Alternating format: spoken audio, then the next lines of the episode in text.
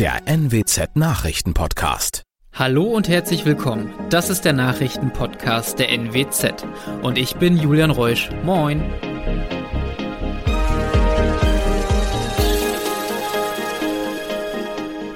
Und das sind die regionalen Themen des Tages. Neue Corona-Regeln in Niedersachsen. Ukraine-Krieg trifft Ostfrieslands Landwirte. Niedersachsen hebt Lkw-Fahrverbot am Sonntag auf. Und vermisster Junge aus Westerstede ist wieder zu Hause. In Niedersachsen ändert sich zum Freitag, 4. März die Corona-Regelung. So treten neue Lockerungen in Kraft. Für Geimpfte und Genesene gibt es für private Treffen keine Kontaktbeschränkungen mehr. Bisher durften sich maximal zehn Menschen treffen. Für ungeimpfte gilt weiterhin die Regelung, dass sich ein Haushalt maximal mit zwei Personen aus einem anderen Haushalt treffen darf. In der Gastronomie und in Hotels gilt künftig wieder die 3G-Regelung. Auch Clubs und Bars dürfen wieder eröffnen. Hier gilt allerdings 2G. Auch für Veranstaltungen auf Sportanlagen oder in Schulen gibt es neue Regelungen. Diese können Sie in unserem Überblick auf NWZ Online nachlesen. In drei Stufen schafft Niedersachsen bis zum 20. März alle Corona-bedingten Einschränkungen ab. Einzige Ausnahme die Masken. Der Ukraine-Krieg trifft Ostfrieslands Landwirte ganz direkt. Mineraldünger, wenn er überhaupt lieferbar ist, explodiert im Preis. So kostet die Tonne Stickstoffdünger etwa 700 Euro. 2021 lag der Preis noch bei rund 200 Euro. Die Ukraine und angrenzende Länder sind Großproduzenten für Mineraldünger. Aufgrund der aktuellen Situation sind wichtige Infrastrukturen wie Gasleitungen zerstört und Lieferketten unterbrochen. Zudem werden beispielsweise Spargelbauern wohl auch keine Erntehelfer aus der Ukraine bekommen. Alternativen zu den abgeschnittenen Quellen gebe es nicht, auch nicht mittelfristig. Das sagt Peter Flietjer, Geschäftsführer von Landhandel Nordwest in Marienhafe. Der Gaspreis sei für Hersteller in anderen Regionen zu hoch.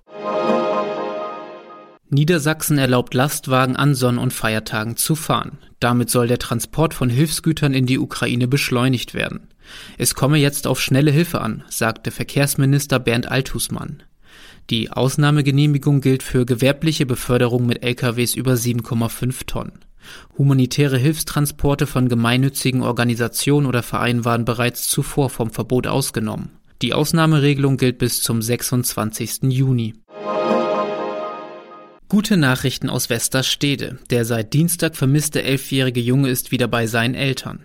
Er sei wohl auf und kehrte am Donnerstag eigenständig zurück, erklärt die Polizei. Er war demnach offenbar wegen Differenzen mit seinen Eltern von zu Hause weggelaufen. Wo und bei wem er sich in der Zeit aufgehalten hat, sei noch unklar. Einen strafrechtlichen Hintergrund schließen die Beamtinnen und Beamten jedoch aus. Und das waren sie auch schon, die regionalen Themen des Tages. Wenn Ihnen unser Podcast gefällt, würden wir uns freuen, wenn Sie ihn auf der Plattform Ihrer Wahl abonnieren. Dann verpassen Sie auch keine aktuelle Ausgabe mehr. Weitere News aus dem Nordwesten gibt es wie immer auf NWZ Online. Und für die Nachrichten aus Deutschland und der Welt gebe ich jetzt ab an unsere Kolleginnen und Kollegen aus Berlin. Vielen Dank und einen schönen guten Morgen. Mein Name ist Nicole Markwald. Das sind heute unsere Themen aus Deutschland und der Welt. Schutz der Zivilbevölkerung. Russland und Ukraine einigen sich auf Schaffung sogenannter humanitärer Korridore. In Brüssel beraten heute die NATO und EU-Außenminister. Und in Deutschland tritt die nächste Lockerungsstufe der Corona-Maßnahmen in Kraft. In der Ukraine wird weiter gekämpft, auch in der Nähe der Atomanlage Saporischschja. Nach Angaben der örtlichen Verwaltung ist dort ein Feuer ausgebrochen. Der ukrainische Außenminister schrieb auf Twitter, die russische Armee schieße von allen Seiten auf die Anlage. US-Präsident Joe Biden hat Russland aufgefordert, seine militärischen Aktivitäten in dem Gebiet um das Kernkraftwerk einzustellen. Die russische Armee müsse Feuerwehrleuten und Rettungskräften den Zugang zu dem Gelände ermöglichen, so Biden. Unterdessen teilte die Atomenergiebehörde mit, dass zunächst keine erhöhte Strahlung gemessen worden sei. Bei einer zweiten Verhandlungsrunde haben sich beide Seiten auf die Schaffung humanitärer Korridore geeinigt. So soll der Zivilbevölkerung ermöglicht werden, besonders umkämpfte Gebiete der Ukraine zu verlassen. Eine dritte Verhandlungsrunde ist geplant. Unser Kollege Andreas Stein berichtet aus der Ukraine. Andreas, wie waren die letzten 24 Stunden? Tagsüber äh, ging es, also es gab keine großartigen Veränderungen an der Front. Ähm, es gab Evakuierungsversuche, unter anderem aus der Vorstadt von Kiew, äh, Irpin. Äh, die auch soweit erfolgreich waren. Das heißt, es wurden vor allem Kinder und, und, und Frauen evakuiert. Gestern Nachmittag gab es ja die zweite Verhandlungsrunde. Dort hat man sich nun auf diese humanitären Korridore verständigt. Wie ist das bei der Bevölkerung angekommen? Ähm, was ich momentan gesehen habe oder gehört habe hier auch in der Familie, ist das äh, ja wie also war die Frage, wie, wir werden jetzt evakuiert, das Dorf wird evakuiert und danach äh, passiert was? Dann wird äh, ist es freies Schießen, äh, wird wird dann kann kann ich jemals wieder in mein Haus zurückkehren und was ist mit denen, die äh, nicht evakuiert werden, ja, also die dann vielleicht zufällig trotzdem in einem Nachbardorf, das äh, eben weiterhin bewohnt ist, dann in Kämpfe geraten. Was ist der Bevölkerung sonst noch unklar nach der zweiten Verhandlung? Es steht schon die Frage, nach welchen Kriterien äh, werden ähm, Ortschaften jetzt geräumt und ähm, was ist mit den Leuten, die dann zurückbleiben? Werden werden nur alte Leute äh, in Sicherheit gebracht? Müssen Männer da bleiben? Ja, das sind alles äh, ziemlich viele Fragen, die weiterhin ungeklärt bleiben. Und wie kamen diese Verhandlungen insgesamt bei den Ukrainerinnen und Ukrainern an? Hm, insgesamt ist es natürlich wird, äh, werden viele Hoffnungen damit verbunden, dass endlich wirklich, äh, dass es zu einer Feuereinstellung kommt. Aber ein, ein veröffentlichtes Video von der Begrüßung der Delegationsteilnehmer warf schon Fragen auf. Warum genau? Weil mit einem Lächeln reichte man sich die Hände. Äh, das wirkte nicht, als ob sich jetzt zwei wirklich streng verfeindete Kriegsparteien gegenüberstehen, die gerade so an den Verhandlungstisch kommen. Also diese äh, Begrüßungsrunde wirkte schon etwas äh, bizarr und aus einer anderen Welt. Angesichts des russischen Einmarschs in die Ukraine findet in Brüssel aktuell ein Krisentreffen nach dem anderen statt. Heute beraten die NATO und die EU-Außenminister. Dabei geht es um das weitere Vorgehen, sowohl was den Umgang mit Russland angeht, als auch die Unterstützung für die Ukraine. Gestern haben sich die EU-Innenminister darauf geeinigt, Kriegsflüchtlinge aus der Ukraine schnell und unkompliziert in der EU aufzunehmen. Sarah Geiser-D berichtet aus Brüssel. Sarah, die EU-Staaten haben einstimmig dafür gestimmt, erstmals die Richtlinie für den massenhaften Zustrom Vertriebener zu nutzen. Warum wird das in Brüssel für nötig gehalten? Also aktuell reisen viele Menschen, die aus der Ukraine fliehen, direkt zu Verwandten und Freunden, ohne sich bei den Behörden zu melden. Das dürfen die auch, denn Ukrainer mit biometrischem Reisepass dürfen sich ganz ohne Visum bis zu 90 Tage lang frei bewegen in der EU. Aber was ist danach? Hier in Brüssel rechnet man damit, dass im Laufe der Zeit Millionen Menschen aus der Ukraine in die EU fliehen könnten. Und es würde die Behörden total überfordern, wenn die alle die normalen, oft sehr langwierigen Asylverfahren durchlaufen müssten. Was bedeutet die Richtlinie genau für die Kriegsflüchtlinge aus der Ukraine? Ja, die Umsetzung der Richtlinie bedeutet für die Kriegsflüchtlinge, dass sie unbürokratisch und schnell ein einjähriges Aufenthaltsrecht bekommen und dass ihnen Mindeststandards in der EU garantiert werden, wie zum Beispiel Arbeitserlaubnis und Krankenversicherungsschutz. Es gab hier in Brüssel noch Diskussionen darüber, ob dieser vorübergehende Schutz für alle Menschen aus der Ukraine gelten soll, also auch für die, die keinen ukrainischen Pass haben.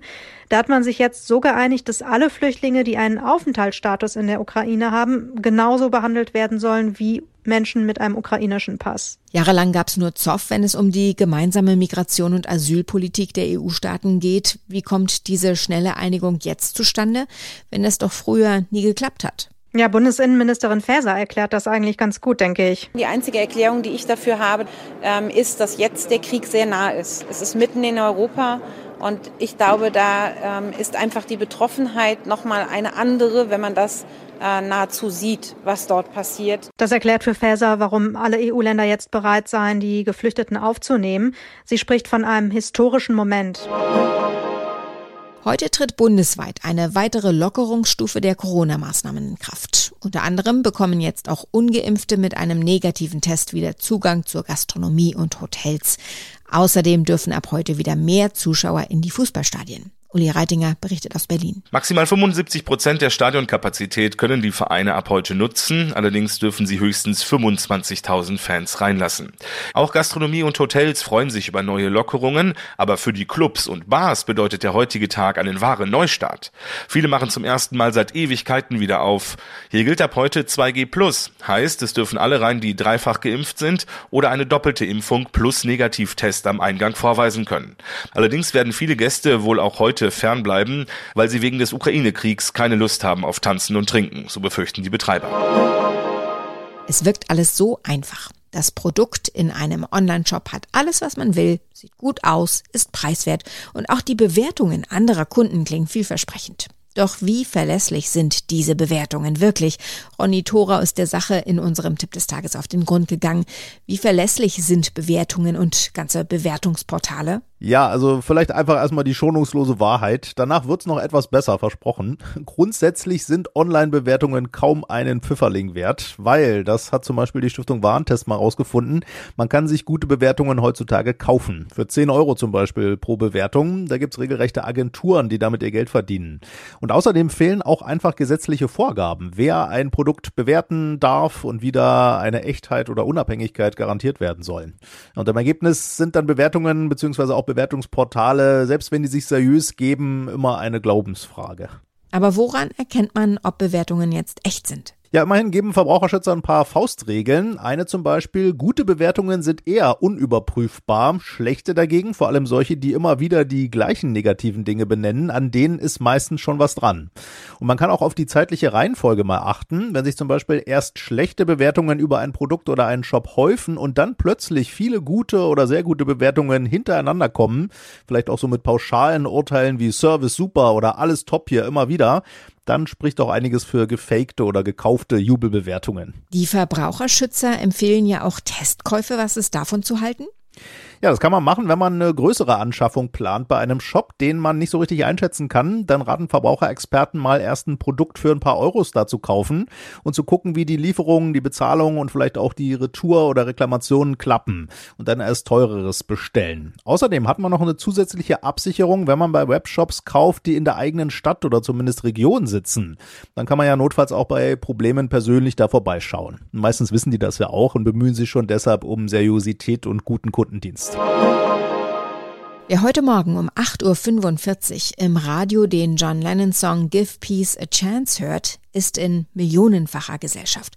Von Lettland bis Frankreich. Heute wollen Radiosender in ganz Europa gleichzeitig dieses Lied als Zeichen gegen den Ukraine-Krieg spielen. Allein in Deutschland beteiligen sich mehr als 200 Programme.